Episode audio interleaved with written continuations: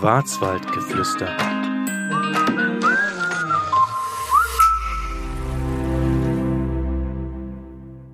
Hallo und Kuckuck zum Podcast Schwarzwaldgeflüster aus Nesselried bei Oberkirch im mittleren Schwarzwald. Mein Name ist Iris Huber. Ich bin heute zu Gast in der Küche von Ronny Marzin, dem Inhaber des Restaurants Landglück in Nesselried bei Oberkirch. Und vielleicht habe ich ja ein bisschen Glück und darf nachher mal ein bisschen was probieren. Was meinst du, Ronny? Natürlich, liebe Iris, ich freue mich, dass du hier bist mit deinem Podcast und gewähre natürlich auch ein paar Einblicke in die Töpfe unserer Küche und mir denke ich, werden auch über ein, zwei äh, Geheimnisse der Kochkunst hier reden. Da freue ich mich schon drauf. Ja. Äh, wir sind jetzt gerade in deinem Restaurant Landglück. Manche haben es vielleicht oder haben schon davon gehört, spätestens seitdem es ja ähm, auf Kabel 1 auch eine Fernsehsendung gab Vielleicht kommen wir später nochmal drauf zurück. Genau. Ähm, es ist ja relativ still hier im Moment. Ich sehe hier keine Gäste weit und breit. Was ist hier gerade los, Ronny? Ja gut, wir befinden uns ja wie allesamt in dieser Corona-Krise und aufgrund dessen sind natürlich jetzt die Schotten dicht für externe Gäste. Aber trotz alledem haben wir die Lichter an, die Heizungen sind an und die, Gott sei Herd, Dank. und der Herd natürlich auch. Also wir, wir sind trotzdem Vollgas am, am Schaffen und an neuen Ideen umsetzen und versuchen alles möglich zu machen, dass die Leute zu Hause ihr Glück haben, ihr Landglück. Ein Landglück zu Hause, sehr gut. Genau. Wir fangen, fangen das mal an und zwar mache ich das immer gerne eine kleine Vorstellung von dir und zwar mit meinen drei äh, berühmten Punktesystemen. Was haben die drei Stichworte mit dir als Person zu tun? Erstens Sachsen, zweitens Koch und Entertainer und drittens Angeln. Oh, da hast du ja die, die Top-Geheimnisse ausgegraben. Also natürlich, auf der einen Seite bin ich ja mit Leib und Seele Sachse. Ich komme aus Sachsen, bin in Sachsen geboren, durfte in Sachsen überbetrieblich eine Ausbildung genießen, die wirklich sehr inhaltsreich war. Und Wo in Sachsen eigentlich? Gut, in Nähe von Dresden, also im Weißeritzkreis, im, zum Fuße des Erzgebirges. Also Dresden. Nö, aber schon ein bisschen das Umland von Dresden, 30 Kilometer weg. Und da war dann wiederum in Pirna, äh, auch eine wunderschöne Stadt, direkt an der Elbe, eine, eine Ausbildungsstätte, die Hotelfachschule damals. Und da durfte man eine wunderbare Ausbildung genießen. Machen wir mal den zweiten Punkt, Koch und Entertainer. Ja gut, Koch und Entertainer, also von meiner Ursprungsperson aus, von meiner Persönlichkeit bin ich ja eigentlich ein sehr ruhiger, introvertierter, schüchterner Kerle. Ja, und, unbedingt. Ne, no? hab dann in den in den Zeiten der Küche, in der Anfangszeiten der Küche gemerkt, dass da schon ein schroffer Ton herrscht. Als ich dann die ersten Jahre selbstständig war, mit 25 habe ich mich selbstständig gemacht vor elf Jahren und wurde dann quasi auch dazu gezwungen, nicht nur mein Kochen zu zeigen, sondern habe gemerkt, dass ich vielleicht aufgrund meiner sächsischen Wurzeln eine Empathie habe, auf Leute einzugehen, fast schon so, dass man in die Köpfe gucken kann, um rauszufinden, was wollen die Leute. Du kannst Leute beobachten, wie sie essen. Die brauchen gar nichts sagen. Du erkennst, ob genügend Soße, ob es scharf genug ist, ob Salz fehlt. An der Mimik oder wie? An der Mimik, an der Art, wie sie essen, an der Art, wie sie sich angucken beim Essen. Das ist Wahnsinn. Deswegen Und, auch das Stichwort Entertainer passt genau. dann schon irgendwo, weil du an den Menschen auch interessiert bist, ob es genau. denen auch schmeckt. Du siehst es denen an, versuchst genau. es denen recht zu machen. Also Spaß, ja. Das Stichwort Angeln, passt es auch zu dir? Genau, Angeln mache ich jetzt auch schon. Mit fünf Jahren durfte ich damals immer mit dem Operangeln gehen. Mit acht habe ich dann meinen Angelschein gemacht. Und seither ist das Angeln ein Ausgleich für mich, da ans Wasser zu sitzen.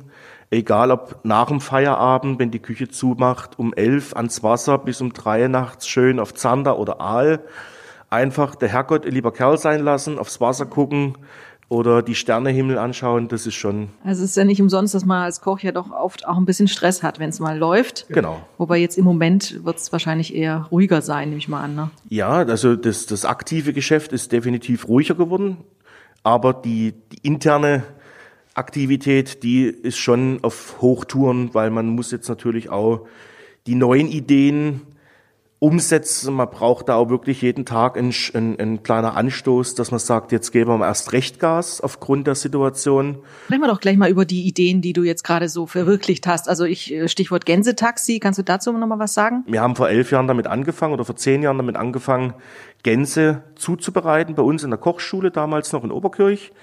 Aufgrund, dass ich aber alleine im Laden stand, konnte ich die nie ausfahren.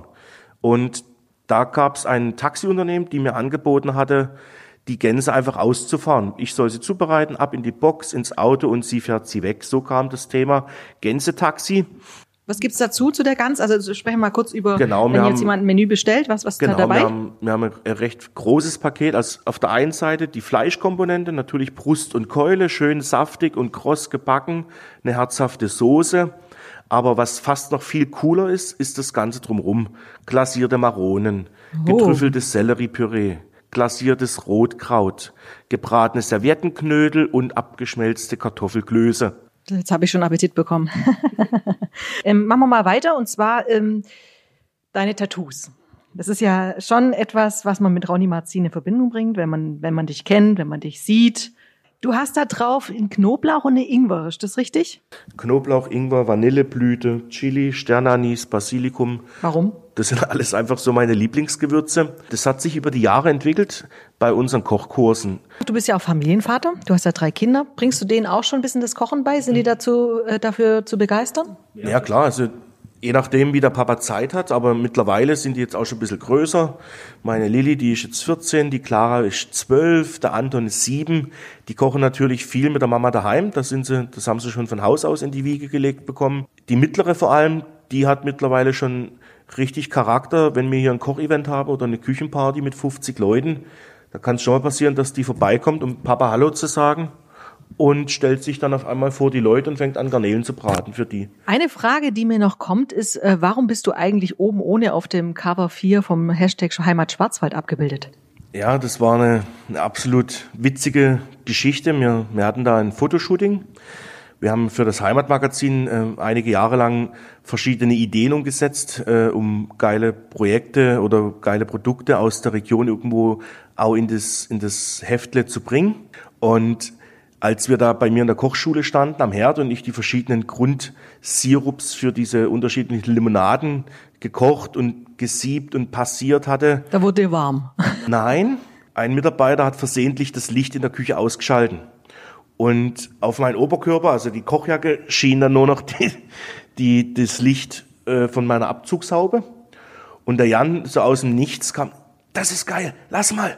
Wenn du jetzt noch oberkörperfrei da stündest, das wäre super. ich sag, ja, ja, du spinnst doch. Und der Ulf Tietke, der Chef von dem Magazin, der sagt dann, Ronny, zieh die Jacke aus. Und die sind nachher mit diesen ganzen Bildern in die, in die, ins Studio und mussten feststellen, dass das Bild so viel Charakter hat, dass sie das unbedingt aufs Titelblatt setzen müssen, um eben auch mit dem Heimatmagazin da en, entsprechend zu polarisieren. Deal erreicht, ne? Ja. Mittlerweile hängt es auch bei uns im Restaurant als kleiner Buddha. Sehr gut. Ähm, ich würde noch gern wissen jetzt, du hast vorhin ja den Lockdown oder den Teil-Lockdown angesprochen. Die Gastronomie hat es ja schon schwer getroffen. Welche Tipps gibst du deinen Kollegen, die vielleicht ein bisschen mehr zu kämpfen haben? Ich meine, du hast ja sehr viele Stammgäste, sagst du auch. Was sagst du denen zur Ermutigung? Also wir haben wirklich äh, festgestellt, eben auch durch viele Kollegen, die mich angefragt haben oder bei mir angefragt haben, Ronny, wie machst du das? Was denkst du, was könnte funktionieren? Dadurch, dass wir das jetzt schon zehn Jahre machen, hin und wieder auch schlechte Situationen durchleben mussten, hat man da ein bisschen mehr Erfahrungsschatz und auch durchs Catering mehr Lösungsansätze, wie man gewisse Sachen umsetzen kann, halbfertig produzieren, vakuumieren, sous vide einkochen oder allgemein Gerichte so zuzubereiten, dass wenn sie nochmal regeneriert werden daheim, immer noch die gleiche Qualität haben wie im Restaurant. Und ich kann meinen Kollegen im Endeffekt wirklich nur ans Herz legen, ausprobieren, das, was vielleicht im ersten Moment gar keinen Sinn macht, trotzdem mal machen, mit den Gästen reden und die Gäste fragen, auf was habt denn ihr Bock, was wollt ihr am Wochenende essen, was kochten ihr daheim, wer macht denn bei euch die Salatsoßen, wer macht die Suppen, wer macht die Beilagen und rausfinden, ob der ein oder andere da vielleicht schon überfordert ist, der Kunde. In der Regel, wir haben viele Gäste, die sagen, Ronny, ich mache alles selber, aber ich habe keinen Bock, Soße zu kochen. Also bestellen die bei mir einen Liter Soße. Der andere hat wiederum Bock, unbedingt Soße zu kochen, weil er da im Fernsehen irgendwas gesehen hat oder Kochbücher.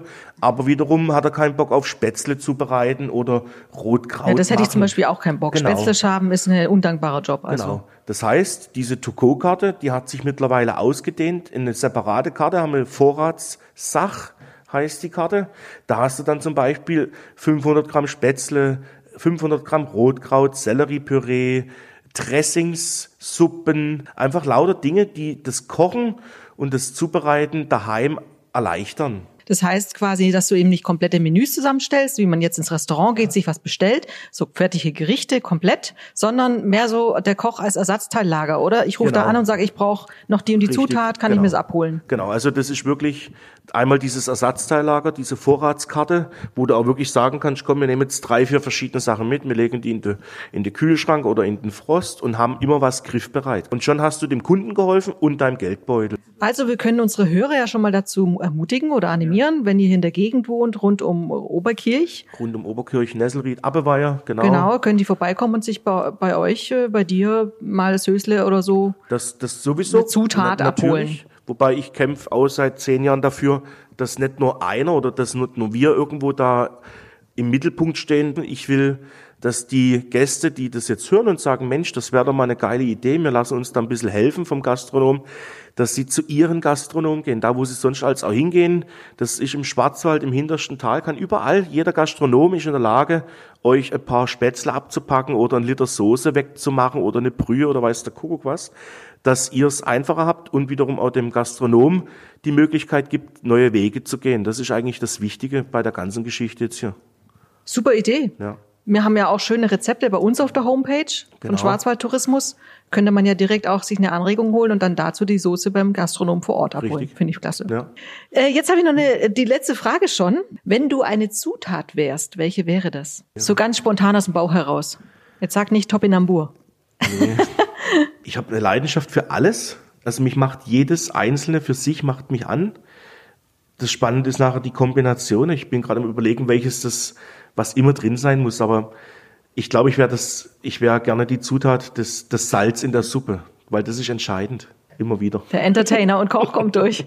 Vielen Dank, Ronny. Vielen Dank für das Gespräch. Danke für deinen Besuch. Ich habe mich sehr gefreut und ich bin gespannt, wie die Zuschauer oder die Zuhörer nachher reagieren. Mhm. Ja, ich freue mich. Gut.